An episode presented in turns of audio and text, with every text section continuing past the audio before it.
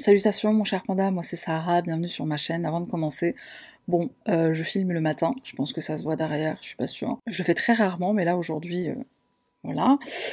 Et mon chat est plein d'énergie, donc c'est possible qu'il y ait euh, des, petits, des petits bruitages, des petits, des petits effets spéciaux. Je vais essayer de lui donner un somnifère, voir si ça le, ça le calme, et puis trêve de blablaterie, on y va. Jamie Aaron Lavis est le troisième d'une famille de cinq enfants. Il grandit avec ses frères sur la rue Buckley, dans le quartier d'Openshaw. C'est un coin très pauvre de la ville de Manchester en Angleterre. Malgré ses 8 ans, Jamie c'est un enfant qui est assez petit pour son âge, il mesure environ 1m20, ce qui est en dessous de la moyenne. Sa mère, Karen, elle doit l'habiller avec des vêtements pour enfants de 5-6 ans. Jamie, c'est un petit garçon qui est décrit par sa famille comme espiègle, il est plein d'énergie. Il adore les dessins animés, comme beaucoup d'enfants de son âge. Il adore sortir, euh, partir à l'aventure euh, avec euh, ses, copains, s'amuser dehors, encore une fois, comme la plupart des enfants de son âge. En tout cas dans les années 90, parce qu'aujourd'hui les, enfants ils aiment bien avec Internet, tout ça. Le 5 mai 1997, la famille Lavis se prépare à se mettre à table pour le repas du soir et très vite il remarque l'absence d'un des leurs. Jamie n'est toujours pas rentré pour le dîner, et ses parents, John et Karen, bah, ils se disent qu'après avoir passé la journée dehors à s'amuser, il n'a pas dû voir leur passé. Il s'est peut-être rendu chez un copain, il est peut-être chez un copain, mais il va sûrement pas tarder puisqu'il a peur du noir. Donc euh, en général, il prend ses précautions et il fait toujours en sorte de rentrer avant la nuit tombée. Aux environs de 20h, la famille Lavis, alors je crois que j'ai pas donné le nom de famille, mais c'est euh, Lavis. Donc la famille Lavis est inquiète de ne toujours pas voir revenir le petit Jamie, il décide donc de sortir, arpenter les rues, à sa recherche. On se rend dans les rues où on sait qu'il aime jouer, on frappe chez ses copains, on attend même près des chariots de nourriture, enfin des chariots euh, style euh, street food qui sont dans le quartier, en espérant que la faim fera sortir le petit Jamie de sa cachette. Un peu plus tard dans la soirée, après des recherches qui s'avéreront être malheureusement infructueuses, les parents de Jamie décident de contacter la police pour signaler sa disparition. S'ensuit l'une des enquêtes les plus importantes de l'histoire de la ville de Manchester. Des centaines de personnes se joignent aux recherches. Comme on peut l'imaginer, les jours suivant la disparition du petit Jamie sont pénibles pour sa famille qui se demande où il est en s'imaginant que le pire a pu arriver. La police se rend au domicile des Lavis à la recherche d'indices, à la recherche de preuves, et comme ça se fait souvent lors de la disparition d'un enfant, la maman, Karen, demande l'aide du public pendant une émission télévisée. Elle demande à ce qu'on contacte les autorités si quelqu'un a la moindre information sur les allées et venues de son fils le jour de sa disparition. De nombreux appels téléphoniques relayant diverses informations et observations sur le jour de la disparition de Jamie seront transmis à la police et malheureusement ça n'aboutira à rien. 24 heures plus tard, on a enfin une première piste. Une des sœurs de Jamie, qui s'appelle Jane, elle va être approchée par un homme qui prétend avoir vu le petit garçon. Il se présente au domicile d'Elavis, donc c'est Jane qui lui ouvre et lui demande si Jamie, le jour de sa disparition, est-ce qu'il ne portait pas une veste bleue de marque Reebok. Jane confirme, son petit frère portait bien une veste bleue de cette marque-là. Et une chose importante à savoir, c'est qu'au moment où cet homme donne cette information-là à Jane, les caméras de surveillance n'ont pas encore été examinées par la police. Donc le public sait que le jour de sa disparition, Jamie portait une veste de couleur bleue, mais la marque n'avait pas encore été communiquée. Ce que ça veut dire, c'est que cet homme qui prétend avoir vu le petit Jamie, bah, il l'a forcément vu. Et qui est cet homme? Il s'appelle Darren Vickers. C'est un chauffeur de bus du quartier qui a 28 ans et il déclare à la famille Lavis et aux autorités qu'il a vu Jamie dans son bus.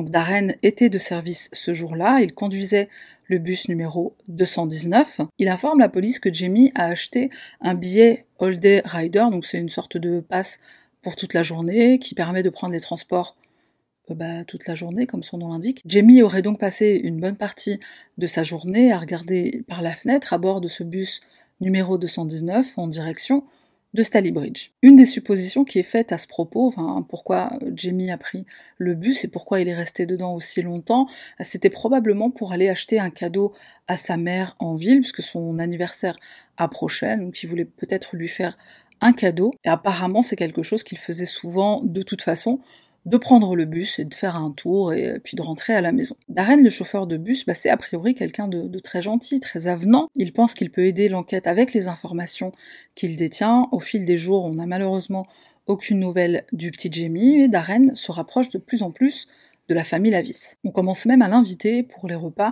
et son soutien, bah, c'est comme un, poids qu'on enlève à, Karen et à John en cette épreuve très difficile. Darren, c'est un peu comme, comme un tonton, comme un cousin bienveillant, qui est très investi et qui fait tout pour aider. Est-ce qu'il est investi à ce point-là parce qu'il est le dernier à avoir vu le petit Jamie? C'est fort possible. Il se rapproche tellement de la famille Lavis qu'il finit même par emménager avec eux. Et une chose que sa famille à lui, donc la famille de Darren, trouvera très étrange, c'est qu'il coupe les ponts avec eux, il ne leur répond plus au téléphone, il quitte même son travail. Pourquoi est-ce qu'il change radicalement? C'est une très bonne question.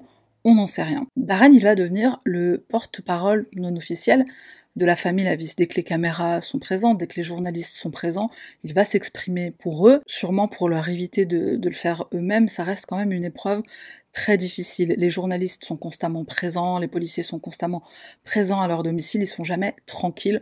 Donc Darren y prend un petit peu sur lui de, de s'occuper de ça. Darren le sauveur, Darren le héros. Quelqu'un, quelque part, tient définitivement Jamie, déclare-t-il. Je pense qu'il a trop peur pour rentrer à la maison.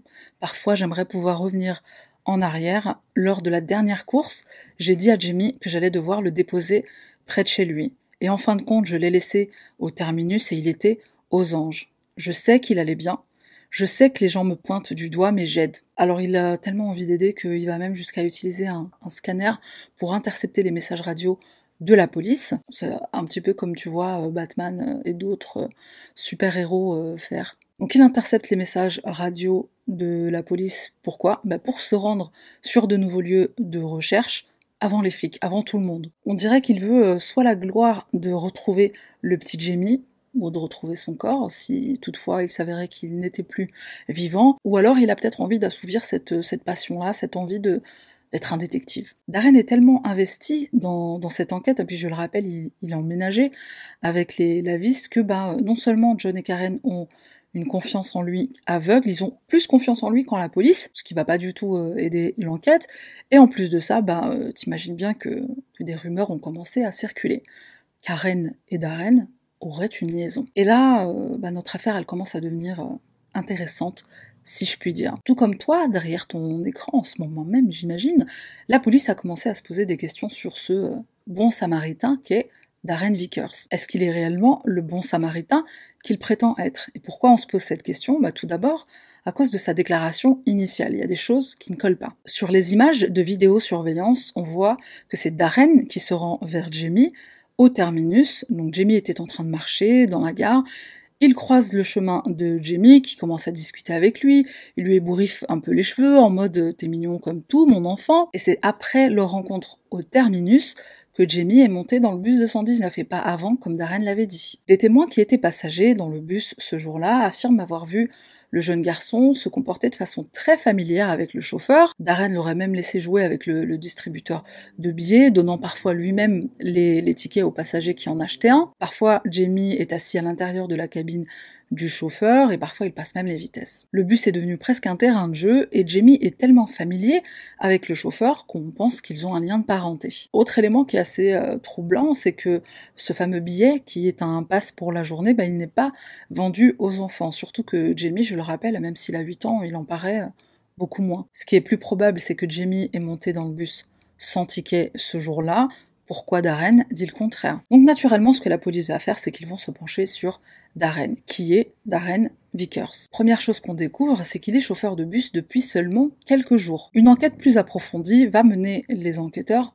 vers ses références professionnelles. Mais qu'est-ce qu'on découvre? Bah Que tous ses contacts sont faux, sauf un, qui est un euh, P... Fil. J'aime pas dire ce mot. Pour moi, c'est comme un gros mot. Cet ancien collègue ou employeur est un ancien euh, voilà, prédateur d'enfants déjà condamné par la justice. Et une petite parenthèse pour les personnes qui ne le savent pas, au Royaume-Uni, il est très fréquent de faire euh, ce qu'ils appellent un background check, c'est-à-dire euh, une vérification des antécédents professionnels. Nous, Français, on peut mentir sur notre CV comme on veut, personne n'ira vérifier, enfin jusqu'à un certain niveau professionnel, je pense. Là-bas, c'est euh, différent. c'est peut-être pas vrai pour tous les secteurs d'activité, mais c'est quand même très très fréquent. Darren Vickers devient bien évidemment le suspect numéro un dans l'affaire de la disparition de Jamie. Dans un premier temps, la famille Lavis est choquée par ces révélations, et aussi étrange que cela puisse paraître, ben, ils vont prendre sa défense. Quand il est interpellé et emmené au commissariat pour être interrogé, John et Karen sont à l'extérieur, ils l'attendent pour le ramener à la maison, ils ont entièrement confiance en lui, ils sont persuadés qu'il s'agit juste d'un malentendu. Ils attendent devant le commissariat pendant plusieurs jours demandant sa libération. Il fait partie de notre famille maintenant, dit Karen, qui pense que la police a procédé à cette arrestation seulement pour montrer qu'il travaille et que l'enquête avance alors qu'en vrai, c'est juste des incompétents. Faute de preuves, la police finit par libérer Darren, ce qui va euh, rassurer John et Karen, mais qui va grandement frustrer et la police et le public. Tout le monde est persuadé que Darren est impliqué. À sa sortie de garde à vue, bah, on prépare une petite fête à la maison pour euh, le retour du héros innocent.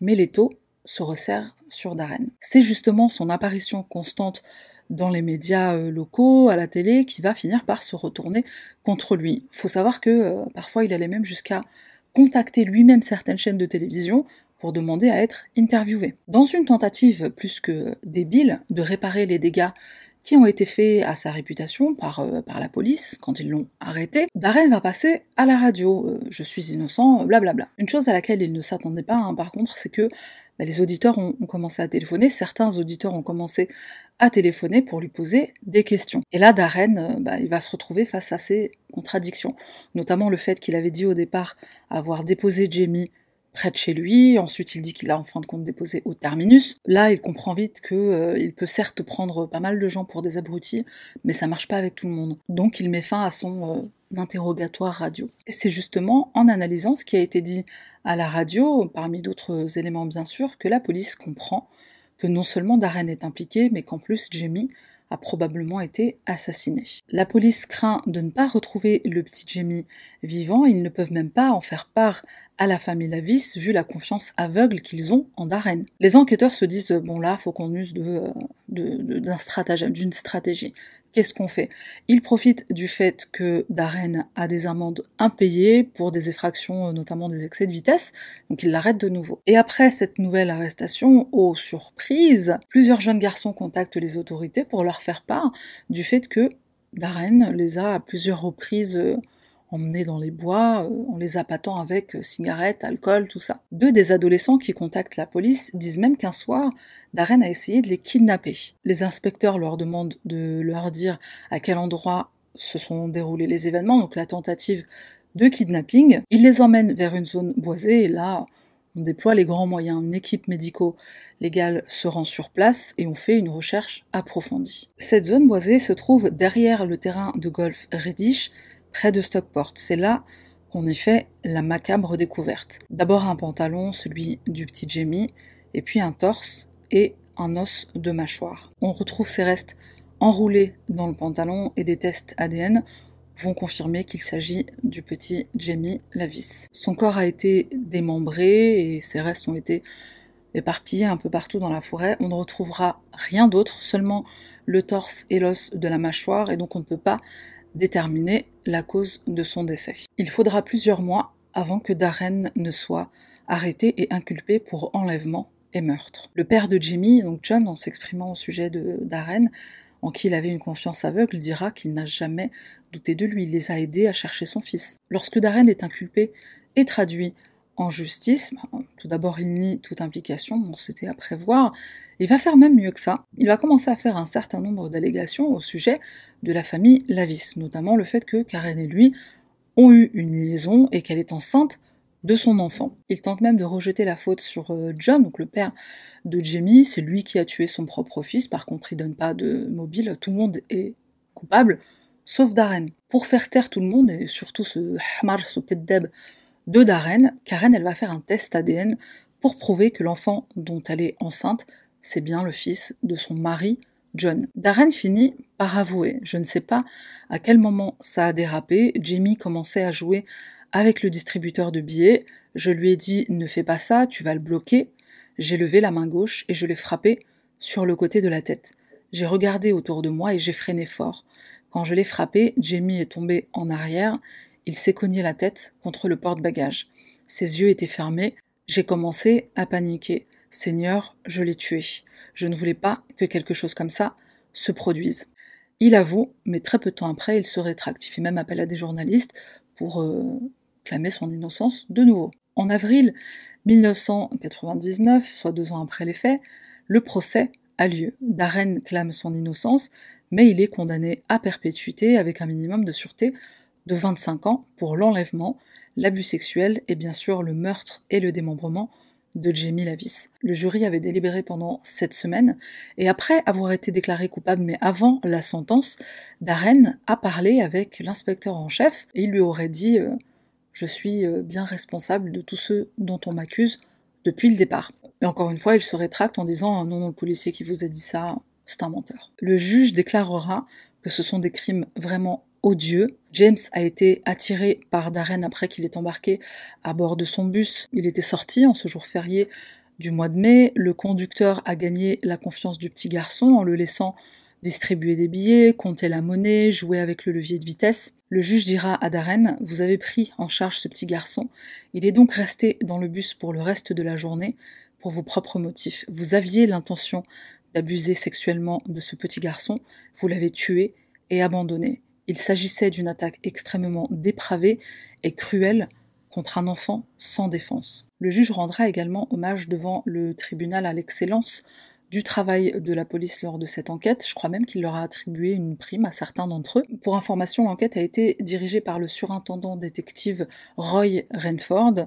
Et Roy, il décrit, enfin, monsieur Renford, je sais pas comment on doit dire pour un, détective. Donc Roy, il décrit Darren comme quelqu'un qui était accro au contrôle. Il a été arrogant tout au long de l'enquête. La famille Lavis en est venue à le mépriser, non seulement pour le meurtre de Jamie bien sûr, mais aussi pour la manière calculée dont il a agi après le crime. Darren, il est décrit par, euh, par les policiers, par les enquêteurs, comme quelqu'un qui a le pouvoir de dominer des personnes qui sont moins intelligentes que lui, des personnes qui sont vulnérables. Vulnérables, ok, euh, moins intelligents, je me serais vexée quand même. Karen, la mère de, Jamie, elle déclare Je suis heureuse, maintenant nous avons ce que nous voulions. J'espère que Darren souffre comme j'ai souffert avec ma famille ces deux dernières années. Jamie peut maintenant reposer en paix. Pendant qu'il est en, prison, Darren avouera à un de ses codétenus qu'il a abusé de Jamie dans son bus. La police pense qu'ensuite il a caché le cadavre dans une maison abandonnée qui se trouve près de la sienne, c'est-à-dire à trois pâtés de maison de celle des Lavis, puisqu'en effet ils étaient euh, bah, quasiment voisins. Il a ensuite démembrer le corps du petit Jamie avant de l'enterrer. Et en prison, à ce, à ce fameux co-détenu, il dira aussi euh, autre chose. Il se serait vanté que très peu de restes seraient retrouvés une fois que les rats, euh, les renards euh, se seraient mis au travail. Une des théories de la police, c'est que Darren est sûrement revenu sur la scène de crime, et pas qu'une fois, plusieurs fois, pour prendre des restes et puis s'en débarrasser à différents endroits. Donc je le rappelle, on a seulement retrouvé le torse et la mâchoire de Jamie.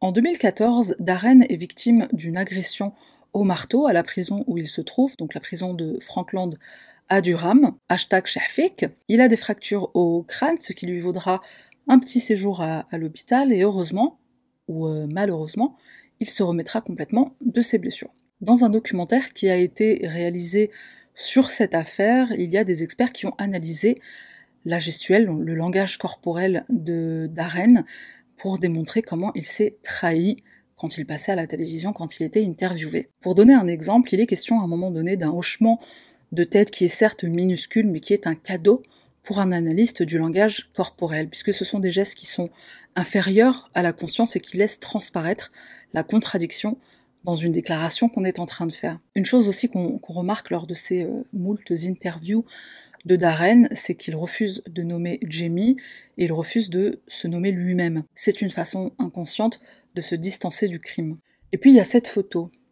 Alors photo euh, très étrange, hein, où euh, Darren est à moitié à poil. On dirait qu'il essaie de prendre la place de Jamie. Il est assis au milieu du couple. Il a un bras sur John, un bras sur Karen, un peu comme si il exprimait de manière inconsciente qu'ils étaient sous son contrôle, une vipère dans le nid. Pour information, ce documentaire a été utilisé pour essayer de convaincre le procureur, le juge, de ne pas libérer Darren. L'enquêteur euh, en chef Roy Renford dit lui-même Darren ne devrait jamais être libéré, il serait capable de recommencer. Un fait troublant qui a été relevé durant la période pendant laquelle Darren habitait chez la famille Lavis, c'est son rapprochement envers John. Donc John, il a seulement deux ans de plus que Jamie et Darren lui voue un, intérêt particulier. Il lui offre des cadeaux, des vêtements, euh, un vélo. Il lui portait une attention particulière qu'il n'avait pas envers les autres enfants de la famille et il l'aurait même emmené dans cette fameuse zone boisée où il a enterré Jamie et lui aurait dit ton frère est là. Si tu le dis à qui que ce soit ou si tu te comportes mal, c'est là que tu finiras toi aussi. Nous sommes à la fin de, cette vidéo. Alors ça peut paraître évident le, rapprochement qu'il y a eu entre, euh, entre Darren et euh, John, Karen, enfin la famille euh, Lavis, c'était clairement pour garder un œil sur l'enquête. C'était sûrement aussi par fascination morbide et peut-être pire encore, pour se faire une seconde victime.